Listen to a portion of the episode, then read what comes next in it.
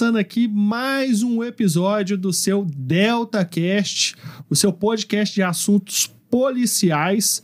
Hoje estou eu aqui, Gabriel Fonseca, delegado em Minas Gerais, com o meu co-host, Daniel Buchmiller, também delegado em Minas Gerais, e a gente está com um episódio especial hoje. A gente está naquela. Já, já vindo aí em vários episódios aí falando de unidades especializadas, e hoje eu e Daniel a gente resolveu falar de uma unidade que nós dois já trabalhamos em épocas diferentes. O Daniel até mais delegacias do que eu dentro desse mesmo departamento, que é o departamento de fraudes. Hoje a gente vai conversar sobre fraudes. Antigamente ele chamava só departamento de fraudes. Hoje ele tem o nome de Departamento Estadual de Combate à Corrupção e às Fraudes. Então ele agregou o combate à corrupção e é sobre isso que nós vamos falar aqui hoje. Nós vamos falar como é que funciona esse departamento e contar casos que a gente teve ali, casos bacanas, é não, Daniel? Certamente o departamento de fraudes é um lugar que eu trabalhei muito feliz lá e voltaria a trabalhar, né? E uma questão interessante, né, Gabriel? A gente vai abrir vários episódios sobre as especializadas. Com relação ao departamento de fraudes, somos nós. Somos nós, né? Porque a gente traz os convidados, né? O Barleta, que tá, tá no Depatre, o Marquinho da Core, vamos chamar da Homicídios, do DEUESP, Delegacia de Mulheres, mas Departamento de Fraudes, a gente teve o prazer de trabalhar lá em épocas diferentes. Eu trabalhei, cheguei lá em 2017, a convite do amigo já falecido, o Dr. Rodrigo Bossi, um camarada sensacional. É, sensacional, guitarrista também, então a gente ficou muito amigo lá naquela época. 2017 eu cheguei, fiquei no departamento de fraudes, na delegacia de fraudes mesmo, né? Pegando muito estelionato. Tive uma pequena passagem na delegacia de crimes cibernéticos. Na época estava um pouco confuso, porque a gente estava montando um laboratório de crimes cibernéticos, que hoje já está pronto. E ajuda muito. Ajuda muito, ajuda muito. Aí depois eu saí e entrou o Gabriel com a criação da Delegacia de Combate à Corrupção, é. né? Quando eu cheguei, na verdade, eu ainda peguei essa fase é, da fraude generalista, vamos dizer assim, né? Que era a questão das fraudes. Eram seis delegacias de fraudes. Exatamente. Pegava tudo. Gerais. Na verdade, quando eu cheguei, já não eram as seis de fraudes, eram cinco de fraudes e uma de ordem tributária. Essa, ah, então a, sexta, criado, a né? sexta já tinha transformado em ordem tributária.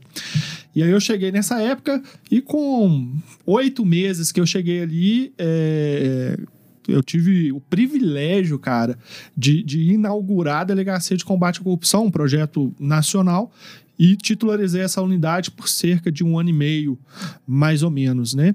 E aí, só para o pessoal entender o que, que é o departamento de fraudes, né? Como é que um caso pode chegar ali no departamento de fraudes? É qualquer tipo de estelionato que vai para o departamento ou, ou, fraude documental? Como é que, que funciona isso, né? É, fala aí mais ou menos como é que era na sua época. Bom, na minha época, não me lembro se já tinha a resolução 8004. Acho que naquela hum. época já, já, já tinha a resolução. Mas na minha época eram seis delegacias de fraudes Geral, né? Geral, duas delegacias de crimes cibernéticos e, salvo engano, uma ou duas de delegacia de crimes contra o consumidor. Sim. Ponto. Mas a consumidor ficava em outro prédio, a gente nem tinha muito contato. Uma delegada lá muito parceira na época, né? Mas na fraudes, a gente trabalhava com estelionatos acima de 110 salários mínimos, salvo engano. Então, uma pessoa era vítima do crime de estelionato. Primeira coisa que a gente perguntava, tá, qual foi o seu prejuízo? 50 mil reais. Bom, então não é aqui que nós vamos investigar. É a delegacia da área, Sim. delegacia local. A gente só pegava estelionato quando o valor era acima de 110 na época, hoje são 100 são salários mínimos. Um vamos botar 100. Acima de 100 salários mínimos, ou quando a gente visualizava esse valor, né, como já aconteceu, chega uma investigação que a gente olha lá, o prejuízo foi de 50 mil. Só que várias vítimas são vão nos procurar. São né? golpes recorrentes. Ou então, quando a gente vislumbra uma organização criminosa voltada para a prática de estelionato. Por exemplo, um golpe recorrente aí que teve vários casos já na fraude de, de repercussão. É, o, por exemplo, uma comissão de formatura contrata um, um buffet X para fazer ali a festa de formatura. Isso real, geralmente acontece ali um ano e meio, dois anos antes da data de formatura. Você vai pagando ali aquela prestação né, na faculdade.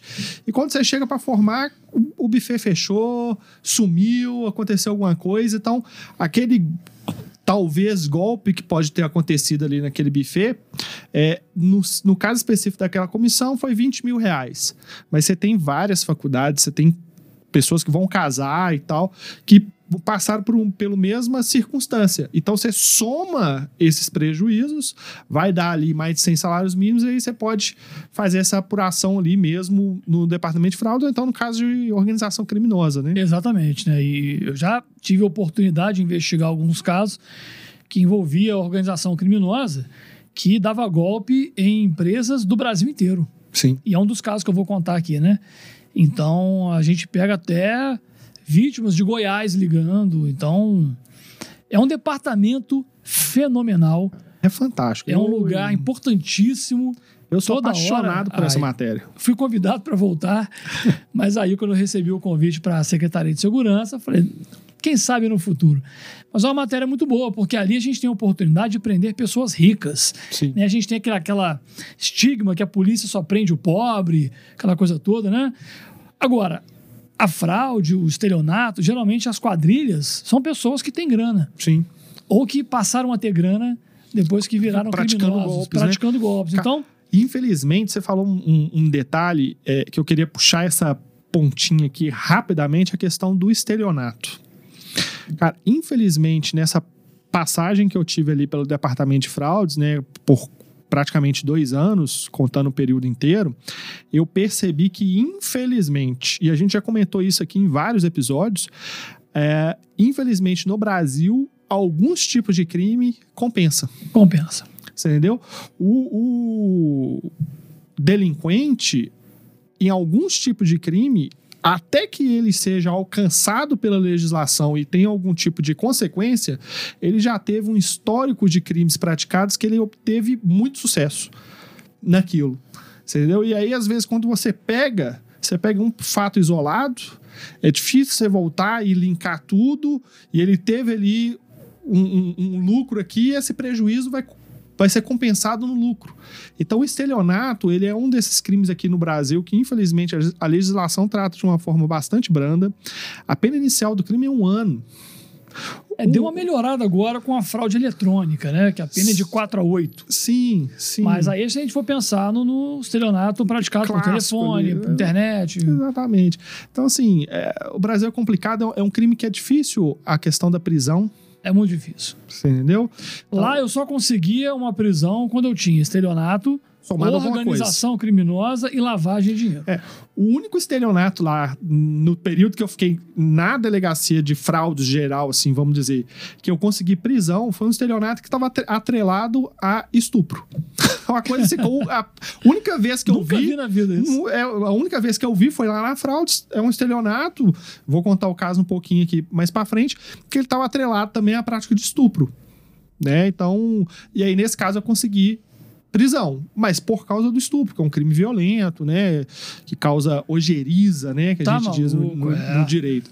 Mas o Não, estelionato e gera ojeriza até para os criminosos, né? Sim. Tanto que o estuprador tem que ficar numa cela separada, Separado, um chamado exatamente. seguro, né? Exatamente. Nem, nem os criminosos aceitam isso. Exatamente. E aí, hoje, só para os nossos é, espectadores aqui entenderem, então, é, antigamente, na época do, do Buck lá na Fraudes, você tinha um departamento estadual de fraudes, Com seis delegacias de fraudes. seis de fraudes, duas de crime cibernético e duas de consumidor.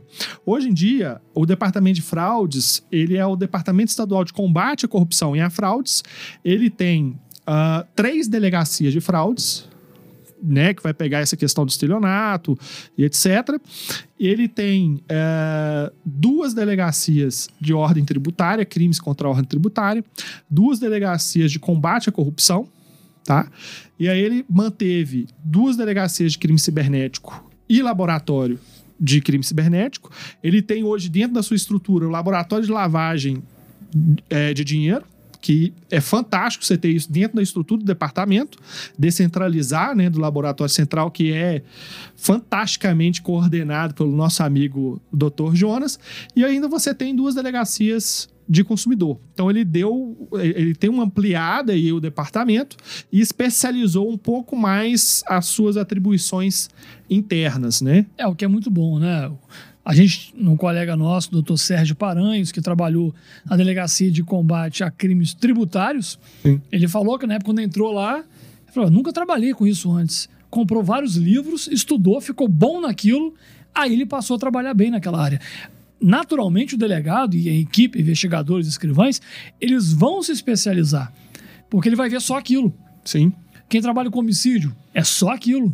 Você ficou um tempão com corrupção. Com corrupção. Só aquilo.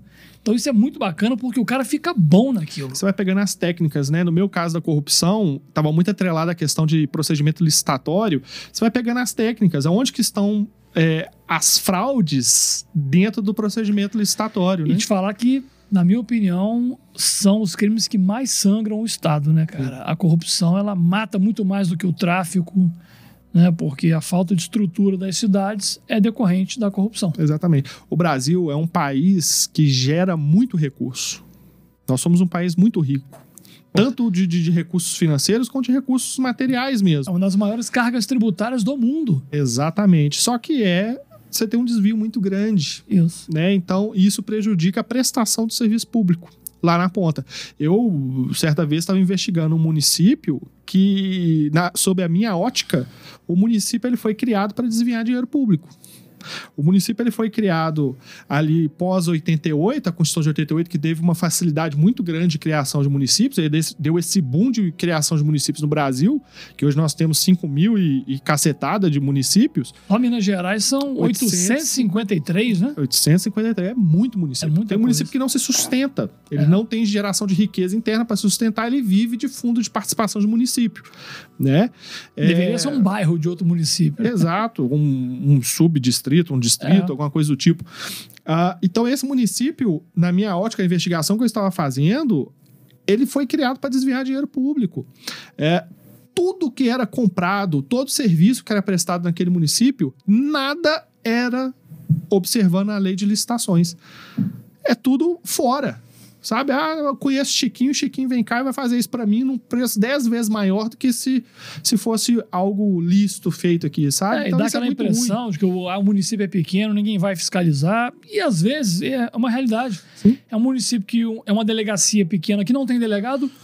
O promotor, às vezes, está lá de passagem porque ele É- é- quer ir é para outra cidade melhor. É cooperador, trabalha em três, quatro cidades. Sim. Então, é uma triste realidade. Exatamente. Parece que é um sistema que é feito para não funcionar, né? Ou para funcionar para eles. Exatamente para alguém. né? Alguém tá tirando Alguém proveito. sempre vai ter alguém se dando bem, né? Exatamente. Então, assim, basicamente, essa estrutura hoje é, do departamento, né? é, as portas de entrada são essas delegacias. Então, se você tem um crime.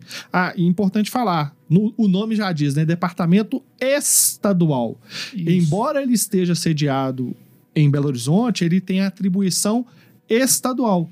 Então, por exemplo, no meu caso, no, no combate à corrupção, eu investigava casos do estado todo, né? Inclusive fiz operações fora do estado. É um dos casos que eu vou contar foi na cidade de Matozinhos, Exatamente. que não é em BH. Então, assim, você tem ramifica- ramificações e não necessariamente você está investigando casos de Belo Horizonte, né? Você tem atuação ampliada, vamos dizer assim, né?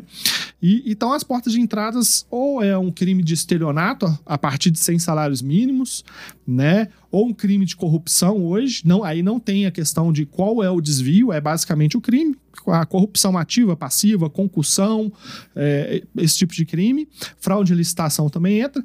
Crimes contra a ordem tributária, que a gente tem essas delegacias. Crimes cibernéticos, aqueles praticados no ambiente é, de internet, né? E mesmo assim, o estelionato praticado por meio cibernético a- também Tem observa. a pre- na minha época não tinha. Hoje em dia tem. Hoje tem 100 salários, salários mínimos, mínimos. senão não dá, né? Exatamente. Qualquer compra de 400 reais Cair numa especializada vai cair dá. numa especializada, você vai inchar a delegacia e não consegue fazer nada. Ela não vai atender o seu propósito, né? Exatamente. E consumidor, qualquer crime relacionado a relações de consumo, na, na- no Código de Defesa do Consumidor, é a Delegacia de Relações de Consumo. Então, essa é a porta de entrada, né? Atendia esses requisitos, vamos colocar assim, o caso vai tramitar no Departamento Estadual de Combate à Corrupção e a Fraudes. Mas diz pra gente, Daniel, algum caso aí que você já separou, que é bacana, que, pô, te deu aquela empolgação, e eu tenho certeza que nossos ouvintes aqui vão arrepiar de ouvir. Rapaz, caso é o que a gente mais tem, né? E e eu já recebi várias mensagens no Instagram de ouvintes nossos dizendo que o que eles mais gostam de ouvir no nosso podcast são os casos policiais, né? Então, assim, tem um caso muito interessante que eu participei. A gente estava no departamento de fraudes e a gente, como de costume, foi procurado por uma vítima. A vítima chegou lá e falou: Olha, comprei um material aqui. Quer dizer, eu vendi, eu vendi um material para uma empresa lá de Matozinhos, só que eles não pagaram. Aí você pensa, pode ser um estelionato? Pode. Ou pode ser simplesmente um desacordo comercial. Sim. A diferença entre um desacordo comercial, que aí vai para a esfera civil, e um estelionato, às vezes é muito difícil de visualizar. É muito então, tênue. por isso tem que investigar. Basicamente é a intenção, né? Exato. Se o cara já tinha o dolo de fraudar, de Exato. não pagar, aí beleza. Aí mandei uma equipe no local para averiguar a situação e viram que tinha uma empresa lá, acho que até faliu já a empresa. Podemos falar, o processo é público, né?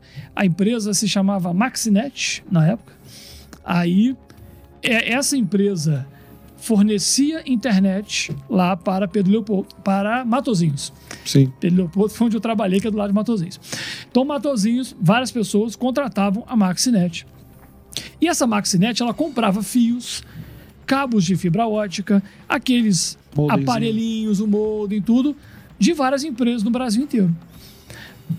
É, pagava a primeira parcela, pagava a segunda parcela, numa compra de 40 mil, 50 mil. Depois, o que, que eles faziam? Uma compra de 500 mil. Aí não pagavam Estavam esquentando ali esquentando, deixando o cliente feliz. Aí quando vinha aquela compra grande, eles não pagavam. Então isso chegou a princípio pra gente. Aí a gente foi, foi averiguar, aí voltando ao assunto, né? Qual a diferença entre o estelionato e um, um desacordo comercial? Quando você percebe que o cidadão não paga, porém já há um dolo de não pagar, ou seja, ele engana a vítima para que a vítima entregue o bem para ele e ele não paga. O que, que a gente percebeu? Essa empresa, Maxinet, ela efetuou essas compras utilizando-se de uma outra empresa. O produto chegava para a Maxinet, porém, ela faturava a compra em nome de outra empresa. Aí a gente foi ver, mas que empresa é essa? Era uma empresa que o local dela, a sede, era uma loja de sapatos em João Molevade. então ali a gente visualizou, bom, é um estelionato. É estelionato. E a gente continuou investigando, continuou investigando, e a gente começou a ver que várias outras vítimas começaram a procurar. Então, o que, que essa empresa basicamente fazia? Comprava produtos, não pagava os fornecedores e prestava um serviço para a população, basicamente a custo zero.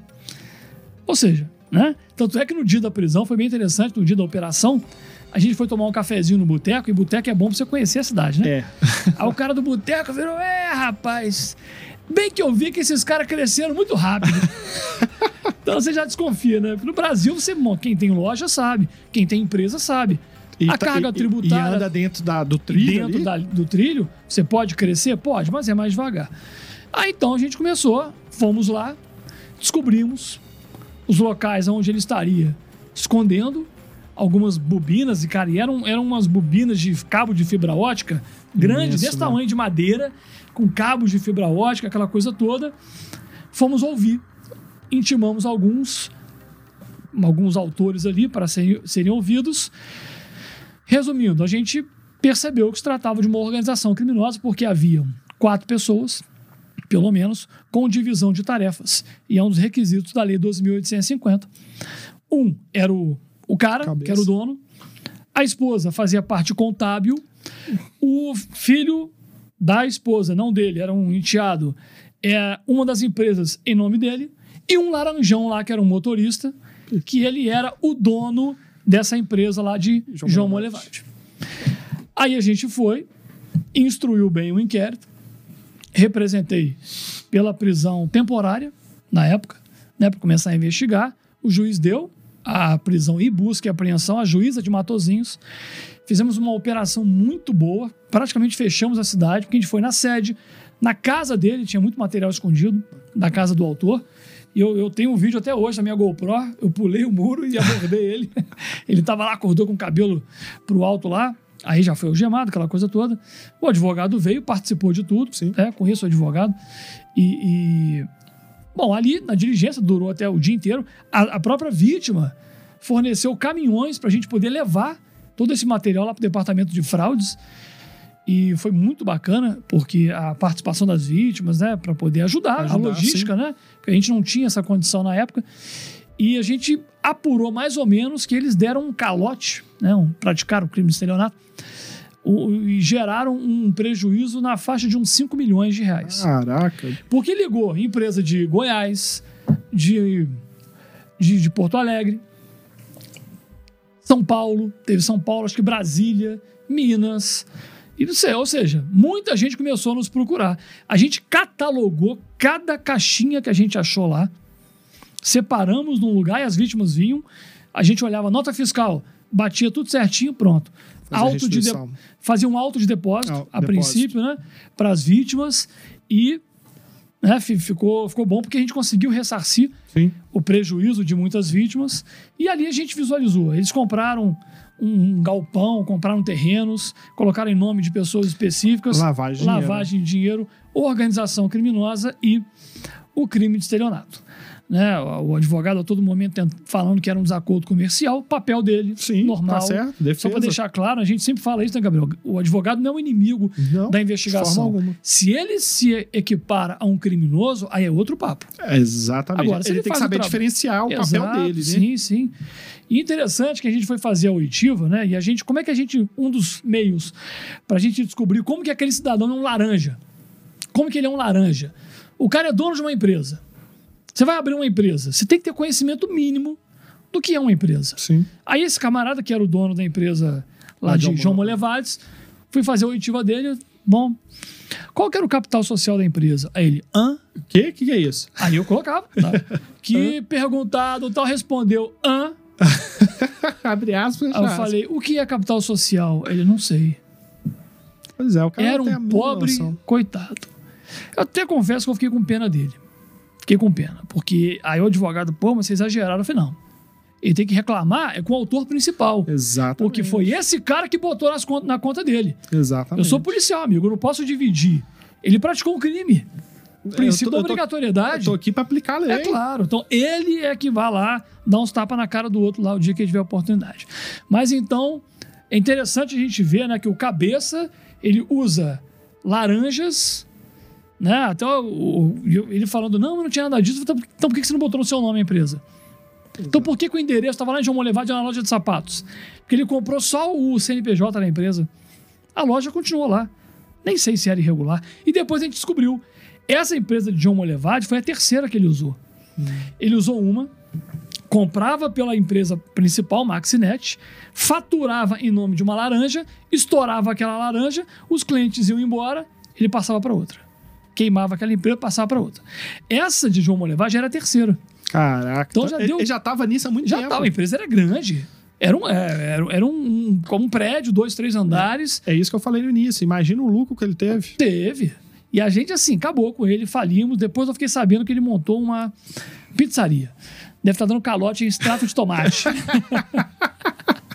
Mas ali, assim, e o promotor, cara, muito interessante. Eu cheguei lá em Matozinhos, né, promotor, gente boa pra caramba. Comecei a contar o caso pra ele: ó, tem isso, tem crime de estelionato, dependendo de uma falsidade ideológica, Sim. dependendo de uma falsificação do documento, crime tributário, talvez ele não pague imposto de Sim. tudo.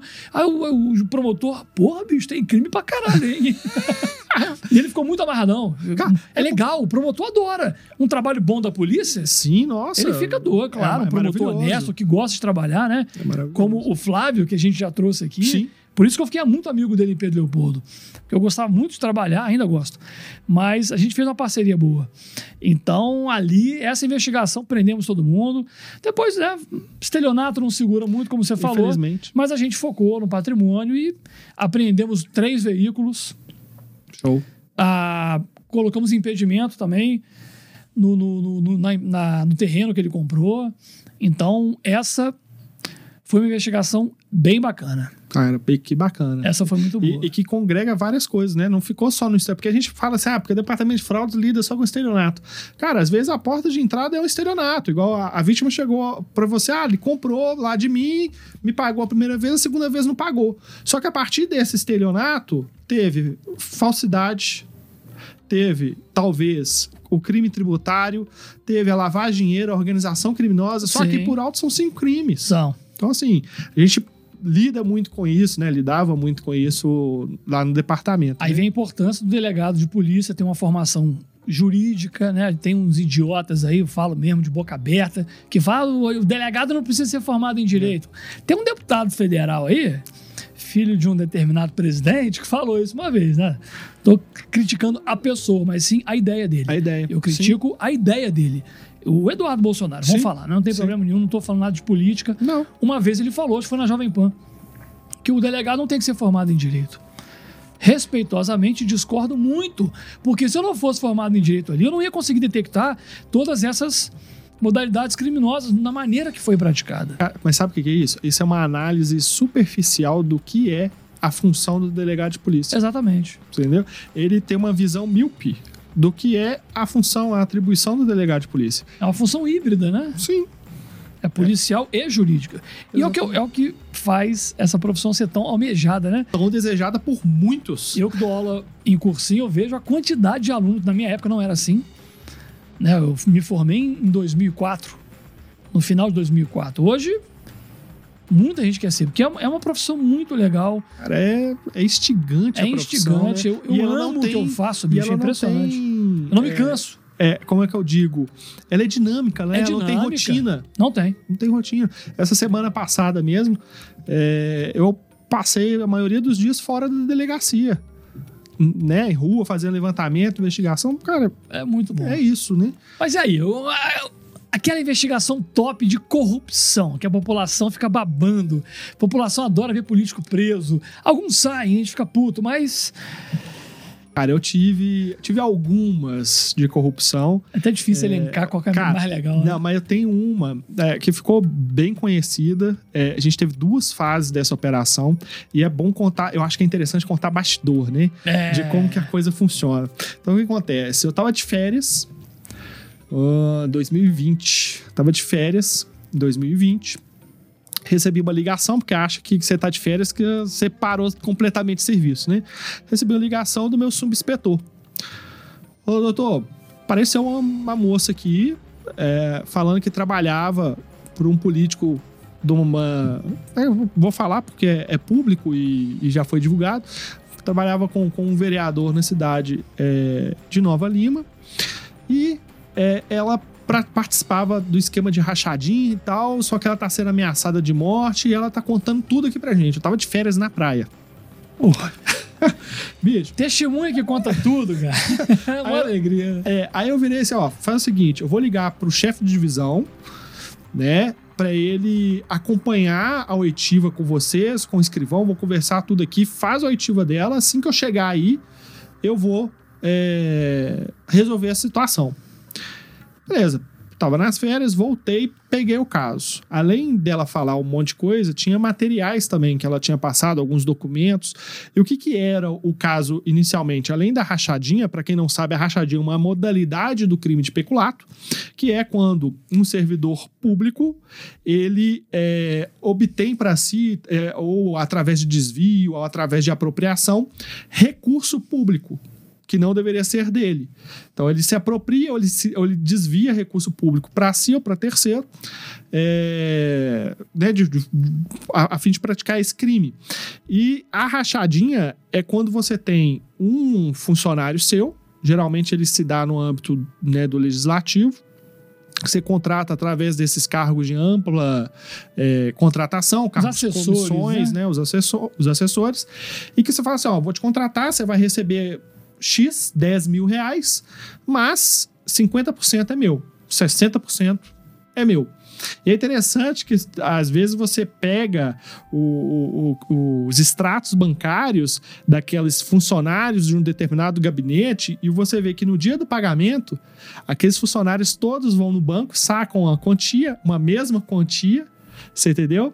E essa quantia depois ela passada para esse, pra esse político, né? Tem alguns que fazem depósitos, né? Foi o Vários caso do depósitos. Queiroz, né? Do Flávio Bolsonaro. É, exatamente. Essa é a acusação. Exatamente. Não vamos entrar no mérito para não seria a questão problema, da, né? da rachadinha. E além da rachadinha, a gente teve um- a gente detectou uma outra coisa.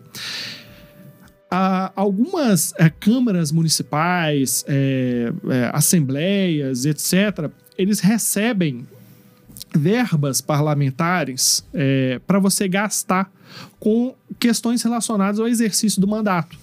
Por exemplo, a questão de comunicação. Então, eu vou contratar uma gráfica para fazer minha comunicação. É, questão de, de transporte. Eu tenho a questão da gasolina, um aluguel de carro, alguma coisa do tipo.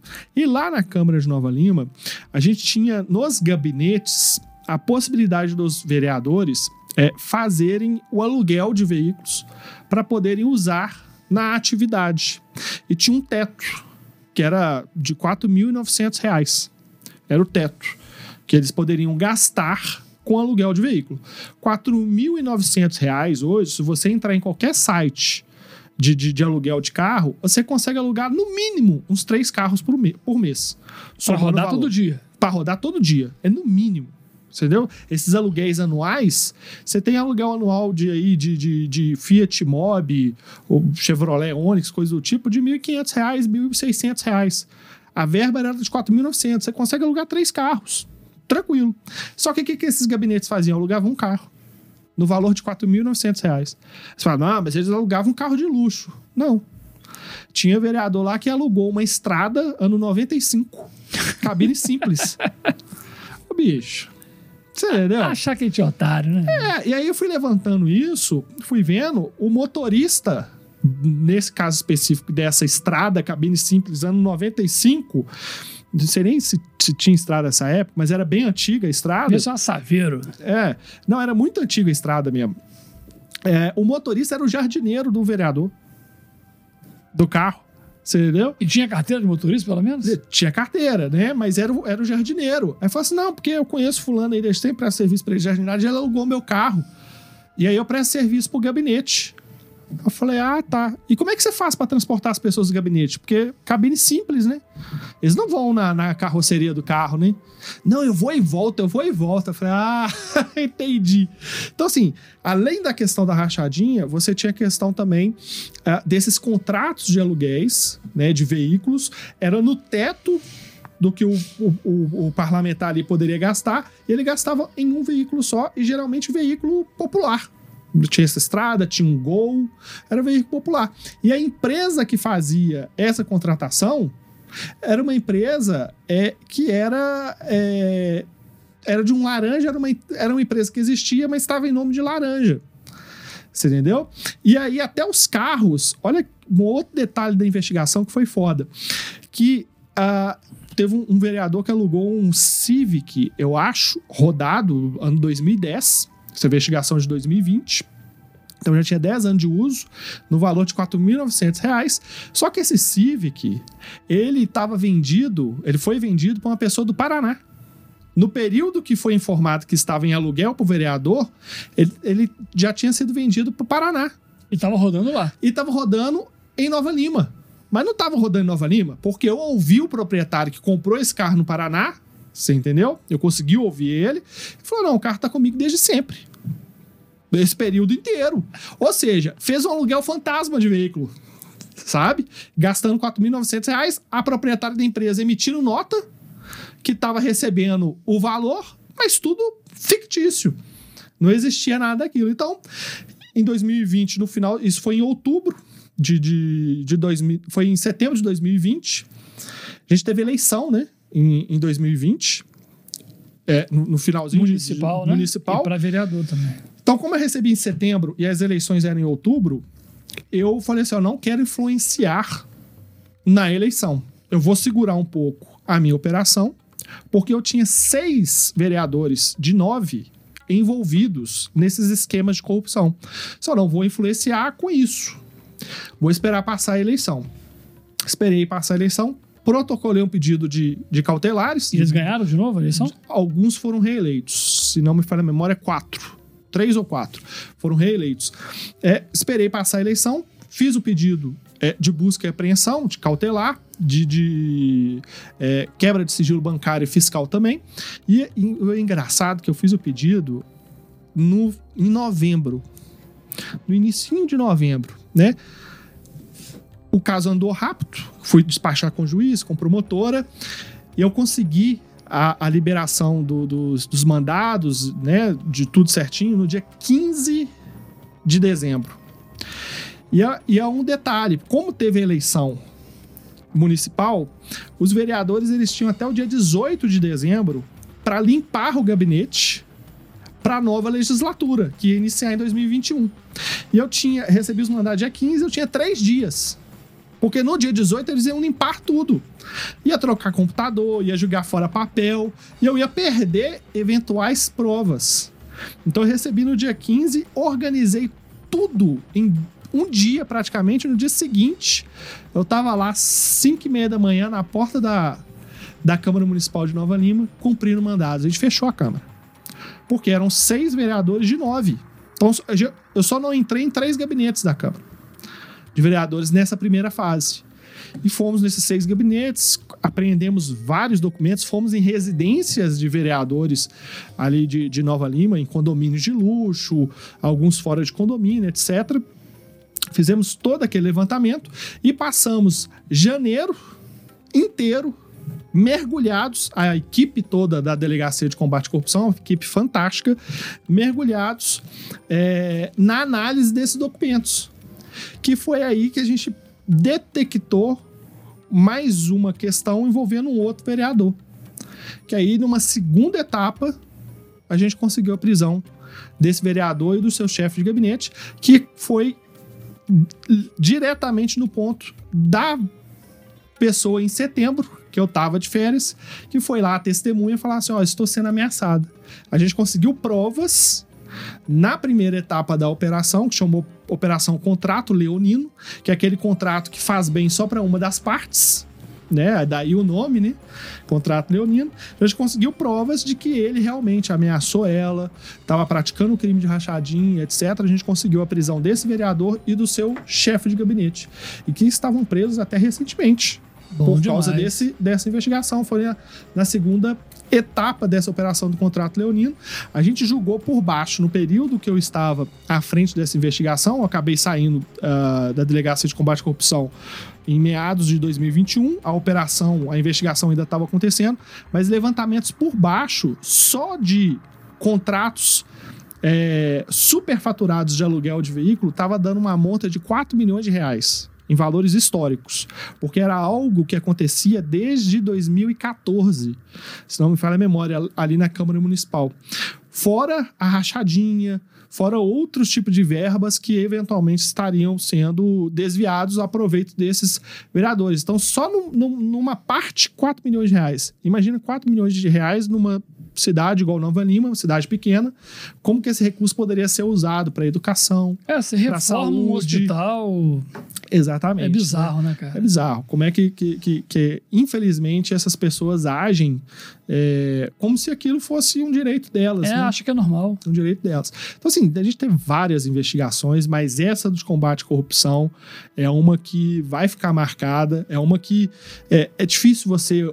É, conseguir né, é, chegar no poder político né, e, e, e, apurar o ilícito dele, né? E além disso, colocar alguém envolvido com o poder político atrás das grades por causa do ilícito que ele praticou.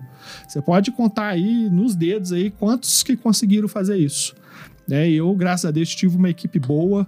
A gente conseguiu fazer essa operação, foi foi É, a fantástico. corrupção, estelionato, que a gente estava falando, é difícil prender. Homicídio é mais fácil. Tráfico, roubo, latrocínio, que são crimes violentos. Agora, esse tipo de crime, estelionato, corrupção, a gente tem que partir para a investigação financeira. Exatamente, E exatamente. teve um caso interessante.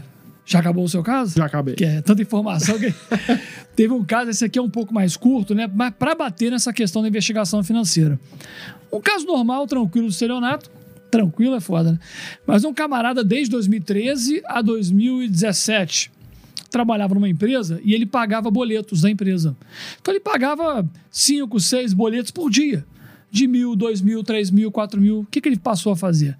Ele pegava um dele, enfiava no meio, com um valor de mil, mil e quinhentos, dois, nomes copiados dos outros boletos, só que pelo código de barra, Ia o pra- dinheiro ia para conta dele Ele montou um boleto, né? montava um boleto. Então imagina todo dia, mil, dois mil, três, dois e quinhentos, mil e quinhentos, todo dia, todo dia. Ele levou aí uma monta de, se não me falha a memória, 6 milhões Ah, 302 mil reais. Foi mais ou menos assim. 6 milhões, 300. Aí a vítima nos procurou, a empresa, relatou tudo. E o interessante da fraude, né, Gabriel? Você vai, você vai se lembrar com certeza. Às vezes a vítima é uma empresa grande. E ela contrata um advogado e o advogado já traz tudo mastigado pra gente. Através de uma chamada notícia crime. sim. Então, eles protocolam a notícia crime com toda a documentação já, e a gente tem o trabalho de analisar, tipificar a conduta e prosseguir na investigação. E esse caso foi interessante, porque a gente descobriu que esse cara saiu da empresa, ele pediu demissão, ele ganhava 1.500 reais de salário. Uhum. De repente, o cara tinha uma empresa de reboque com seis caminhões Caraca. que fazia reboques na cidade. A mulher dele, namorada, com uma Fiat Toro. Ele, com um carrão lá, não lembro qual que era. O sítio da mãe dele, em Caeté, que era um muquifo, transformou num sítio top com cabeça de gado, mármore, madeirão top. Tudo com o dinheiro do crime. E ele colocou alguns bens em outros nomes. Então, ali a gente identificou a lavagem. Era ele, a mulher e o primo. Associação criminosa. Tá, Então a gente não chegou Na na organiza- organização que Chegou por lei exige quatro. Uma associação permite prisão temporária. Sim. Aí a gente pediu prisão temporária pro juiz, tal, o juiz deu. Ah, cadê ele? Cadê ele? A gente começou a, a fuçar, né? Descobrimos que ele estava em Recife, viajando, passeando, curtindo. Curtindo o dinheiro desviado. Curtindo com o dinheiro. Eu falei, vou pegar esse cara no avião.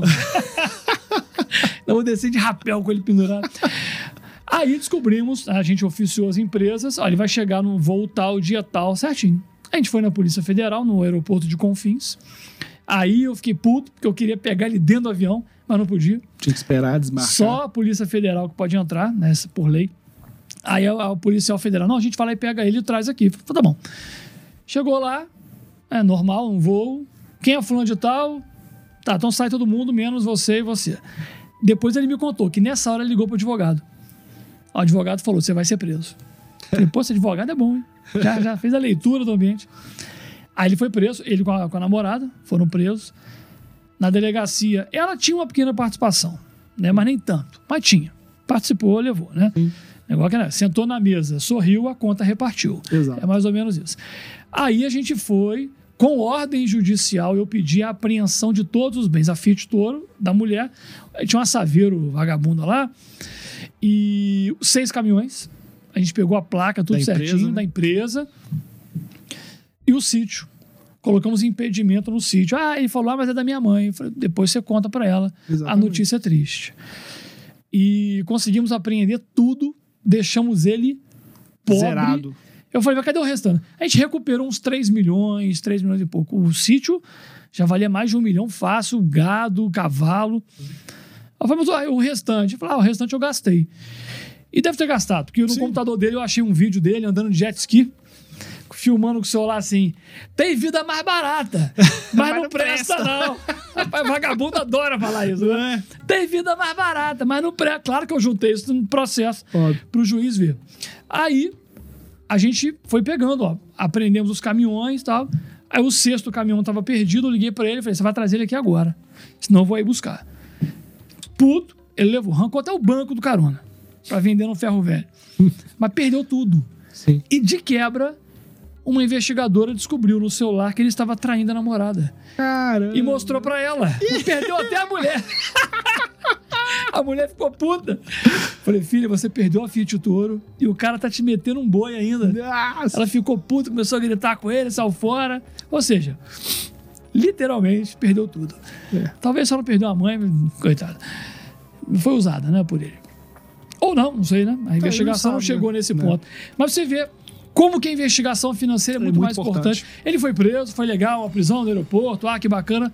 Mas e aí? Logo depois foi pra rua. Exatamente. A gente ia aca- ficar com todos os bens. Acabamos com a empresa. O cara Exato. faliu. Exato. Acabou, fera. Ele, ele não era pra ele ter essa empresa, ele desviou. Não era. É tudo produto de crime. Exatamente. E o advogado da empresa vítima acompanhou o inquérito. Isso. Ele E- foi lá, se apresentou, falou: olha, vou fazer minha parte aqui.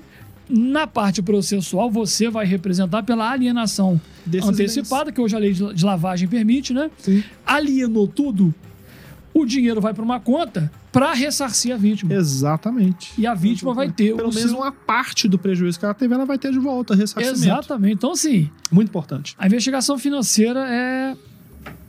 Nesses crimes é a parte mais importante. Eu acho que em todo crime que for possível atacar o lado financeiro, eu acho que o, o delegado, a equipe de investigação, ele deve focar nisso. Com certeza. Muito importante. Meus Mais um, amigos, mais um casinho? Dá tempo? Acho que dá, hein? será que dá? Eu tenho um caso Ué, rápido, rápido, rápido. De estelionato, que foi quando eu cheguei lá no departamento de fraudes. Caso também que ficou conhecido aí, virou manchete em vários lugares. Você fala que você tá conhecido quando você vai pra tatear a patrulha, né? Tatiaia, patrulha. Isso é. Esse caso foi pro Itatiaia Patrulha porque tinha uma conotação é, de violência e de psicopatia da, da pessoa praticamente, né? É um caso envolvendo um bispo de uma igreja, um, né, um pastor, mas na igreja ele chama de, de bispo, na igreja que ele, que ele criou, que ele fundou, e que era uma pessoa muito boa de lábia. Ele enganava realmente os fiéis, fazia uma lavagem cerebral nos fiéis, de que se eles entregassem os seus bens ali na igreja, carro, casa, salário, eles estariam comprando um lugar no céu deles. Ele- sabe o que acontecia na Idade Média? A compra da- das indulgências, aquelas coisas todas do. do- Posso dar uma quebradinha rápida? Fala. Fiquei sabendo um caso agora recente que o pastor chegou para todos os casados da igreja e falou: Quero abençoar o casamento de vocês. Bote a aliança aqui, ó. Nessa sacolinha e vou te dar um barbantezinho. Caraca. Ficou com a aliança de todo mundo, cara. Nesse caso. O povo cai. velho. Nesse caso tinha joias.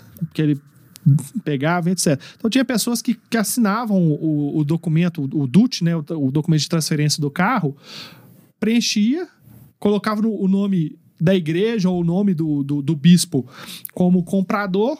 Né? E, e assinava lá, entregava com a chave do carro e o documento.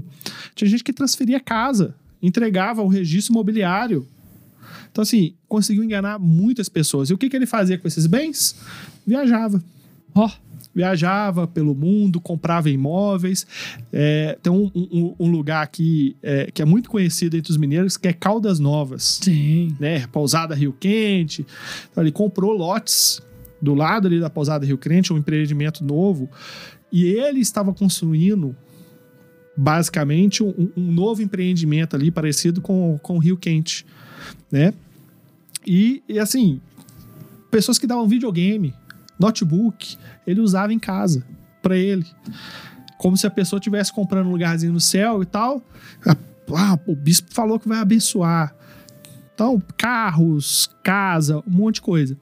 E além desse lado do estelionato que ele praticava, é, ele também ia para um outro lado. Como ele era o bispo dessa igreja, era o, o chefe, o líder espiritual maior dessa igreja, ele fazia em alguns dias da semana atendimentos espirituais para mulheres, apenas para mulheres, que era como se fosse uma sessão de descarrego, sabe? Essa mulher procurava ele e, e tinha a ajuda da esposa Dele. dele. Isso que é o mais impressionante. A esposa sabia e às vezes ajudava, que as mulheres iam entre aspas, confessar com a esposa do bispo, falando que estava passando por uma dificuldade, e ela encaminhava essa pessoa para o bispo fazer um atendimento espiritual. E ela sabia o que acontecia ali. Que o que acontecia ali é que ele, num transe espiritual com essa pessoa, com essa mulher, mandava a mulher despir, tirar toda a roupa, e ele falava que ia passar o óleo abençoado nela que ele trouxe de Israel, de onde Jesus foi crucificado. Que ele ia abençoar a mulher com aquele óleo que ela ia resolver todo o lado espiritual dela. Como é que uma pessoa mexe com, com as emoções e com a fé das pessoas assim, né? E então ele praticava ali um abuso sexual. É um João de Deus, né? Quase. Às vezes só acariciando o corpo da mulher, satisfazendo ali a sua lascívia de alguma forma. Em outras mulheres, ele escolhia, ele praticava ato sexual. E teve uma dessas mulheres que chegou a engravidar dele, e aí é, um, é um, uma parte meio trash desse caso. É, chegou a engravidar e, e ele ficou sabendo que ela engravidou e ele mandou que ela abortasse. Você entendeu? E além disso, Que isso isso. foi comprovado na investigação. Então, quem tem, não tem estômago nesse momento, pula os próximos 30 segundos de áudio, porque vou contar uma coisa aqui que é séria. Além de abortar, ele exigiu que essa mulher comesse parte do feto que foi expelido ali no aborto. E comprovado, porque tem testemunha que viu isso acontecer. Isso. Então é um caso pra assim, quê? Pra ensinar pra ela de que ela não poderia ter engravidado. Essa foi o, o, o que essa mulher falou e, e a testemunha também disse que essas eram as palavras que ele dizia nesse momento. Cara, é surreal. E ela comeu? A testemunha falou que sim, que uma parte ela comeu. Você entendeu? Essa mulher. Cara, surreal. Mas isso aconteceu na investigação. E aí, peguei o caso, fizemos a busca e apreensão, mandar de prisão para esse bispo e tal. Só que esse bispo, quando a gente foi cumprir, parece que cerca de dois dias antes, ele estava meio desconfiado, porque a gente estava ouvindo muitas pessoas ligadas à igreja, isso deve ter chegado no ouvido dele. Ele deu linha, viajou. Só que ele não contava de que a equipe era muito boa, né? E a gente conseguiu, como a gente estava com ele é, grampeado, a gente conseguiu detectar ele nos arredores de Brasília. E a gente ligou, falou: pô, esse cara tá lá no Rio Quente, que ele tem um imóvel lá, ele viajou para lá achando que ia despistar a gente. Nós entramos em contato com a equipe da Polícia eh, Civil do Distrito Federal. Só, a gente tá com um caso assim, assim, assado. É, será que vocês conseguem dar uma verificada pra gente? O endereço é mais ou menos esse e tal. A gente mandou foto da pessoa, vê se você encontra pra gente. Mandamos, cara, coisa de uma hora e meia depois, recebi o retorno do delegado lá, ó, achamos ele, ele tá no hotel tal e tem uma equipe minha lá de prontidão pra pegar ele. Disse, olha, não precisa nem te pegar, nós estamos indo pra aí. Entrei em contato aqui com a chefia de gabinete da Polícia Civil, com a coordenação aero, a- aerotática, né? O, acho que é o O CAT hangar, né? o hangar da Polícia Civil. Foi disponibilizado na hora o avião, né? Uma equipe deslocou de avião até lá, quatro investigadores, fizeram a prisão dele e da esposa lá nesse hotel nos arredores de Brasília, você entendeu? E fizemos o recambiamento dele aqui para Belo Horizonte. Eu passei um dia inteiro de sete, seis horas da manhã, que foi quando startou a operação, até três horas da madrugada com esse caso. Porque eles foram lá, buscaram e voltaram com esse mesmo camarada. dia? É, e eu ouvi ele, ouvi ele, ouvi todos os outros presos, eu prendi sete pessoas, nesse caso, contando com o Bisto e a esposa. E eu fiquei lá fazendo o interrogatório, o interrogatório dele. Eu levei umas duas horas e meia para fazer. Umas duas horas e meia. E esse caso tem um, um fato curioso, que é interessante até para quem é advogado, para quem está estudando. Lá pelas tantas que eu já estava fazendo o interrogatório dele, o advogado, um advogado apareceu. Falei assim, não, porque eu sou advogado dele. Só, mas eu perguntei para ele se tinha advogado, ele falou que não tinha. Não, porque a gente não sabe ainda se vai ser contratado ou não, e eu queria só acompanhar a oitiva dele para ver o que, vai acontecer. Aí eu falei, amigão, aqui não é estádio de futebol, não. É. Ou você tá contratado e, e- e é o advogado E dele. ele tem que falar que você tá, não é você que vai ou, falar. Ou não tem. é, Aqui não é futebol, aqui não é espetáculo, não. É. É. Ou você é advogado ou não é dele. Ah, não, porque eu não sei se eu vou ser. Então, você vai fazer o um favor pra mim, você vai esperar lá fora. É, entrega os autos Agora, prontos se, e decide se depois. você vai ser advogado, aí tudo bem, não tem problema nenhum. Se ele falar, concordar, né? Cara, até isso teve, você entendeu? E aí fui ouvindo ele, foram quase 10 páginas de oitiva desse, desse bispo. E a gente conseguiu detectar ali que, cara, sombrio, sombrio, mas... Psicopata. Exatamente. E aí, esse caso, a gente conseguiu também avançar na investigação financeira. A gente conseguiu bloquear bens dele, a gente conseguiu colocar impedimento no empreendimento lá em Brasília é, em nome dele, é, conseguiu recuperar alguns carros, carro que estava no nome dele ou da esposa dele, a gente conseguiu o, o, o sequestro desse, desses bens também, né, apreensão, enfim. Então foi um caso assim muito bacana que me marcou. Eu tava com três, quatro meses de fraudes, é um negócio assim fantástica essa operação, essa investigação, embora tenha esse trashzinho aí no meio aí, sabe? É, né? Mas o legal é isso, até porque a vítima, né? Eu, eu vou ser ouvido numa audiência agora, acho que em abril, uma ação civil que uma vítima moveu contra uma empresa de uma investigação que eu comecei. Eu comecei a investigação, depois o nosso colega Rodolfo Tadeu deu prosseguimento, prendeu todo mundo. Show. Meu nome estava lá, então me intimaram, né? E a pessoa entrando com ação civil para recuperar, né? recuperar o prejuízo. Talvez, não sei em que pé tá, mas pode ser que ela se aproveite de bens apreendidos, como é o caso. Você coloca um impedimento no imóvel que vale um milhão, o Estado vai desapropriar, vai para leilão, não, digamos que consiga 900 mil. Tá lá numa conta. Exato. Aí o cara tem, teve um prejuízo de 50 mil. 50 mil para ele, outra vítima, 100 mil, 100 Exato. mil para ele. Exatamente. Isso é muito interessante, cara. Sim.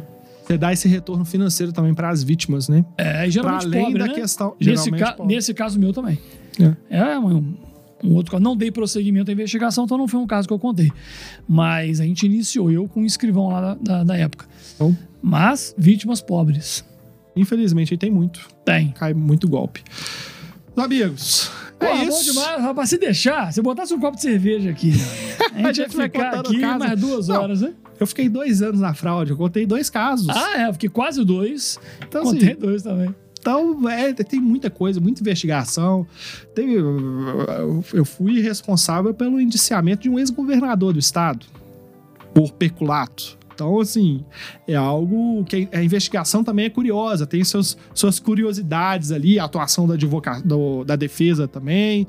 Mas isso fica para um pro outro episódio. Para um outro episódio. Não é? Mas hoje foi muito legal o pessoal conhecer o departamento de fraudes, a importância do departamento de fraudes, né? Fica ali na Avenida Francisco Salles, Sim. 780?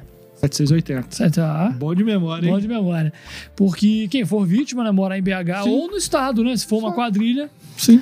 lá é um departamento de excelência também. Exatamente. né, né, como a gente sempre fala na Polícia Civil, não tem um policial melhor ou pior. Tem aquele que se enquadra bem, tem o que vai para Determinado local. core, tem o que vai para homicídios, o que vai para fraudes, o que é Exatamente. muito bom na caneta, no administrativo. Exato. Porque se a gestão da polícia é ruim, a gente não tem viatura, a gente não tem Isso. arma, não tem papel, não tem impressora. Então, ah, aquele cara lá só fica no papelzinho, só fica no computador, mas ele é fundamental. E ele é bom naquilo. Ele é bom E naquilo. tem Então, muito, tem muito policial bom bom, delegados, áreas investigadores, escrivães. administrativas. Tem policiais tops em todas as áreas. E a gente precisa, né? Sim, exatamente.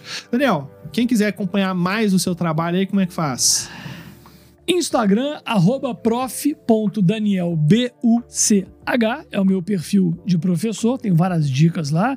E eu tenho um curso né, chamado Clube Penal, onde eu tenho algumas aulas no Hotmart, tem um grupo no Telegram, onde eu mando dicas, já mandei é, é, simulados também para os alunos, perfil no, no Instagram somente para os assinantes. E quem quiser conhecer melhor sobre o Clube Penal, entre no site www.clubepenal.com.br. E no perfil do Instagram, arroba Clube Penal, tem umas aulas gratuitas lá que eu já gravei no meu home studio para você saber como que é a aula. Tá ali. Se agradar, estaremos juntos no estudo do Direito Penal. Show de bola, muito bom. E quem quiser me acompanhar, tem um perfil meu pessoal, que é o Gabriel Fonseca Delta. De vez em quando eu posto ali alguma coisa, faço um stories, alguma coisa do tipo. Beleza? Maravilha! Fechou? Show de bola! Até o próximo episódio. Acompanha a gente aí, inscreva no canal do YouTube, segue a gente aí no Spotify, Yes. deixa o comentário e vamos junto. Tamo Fechou? junto. Valeu! Valeu!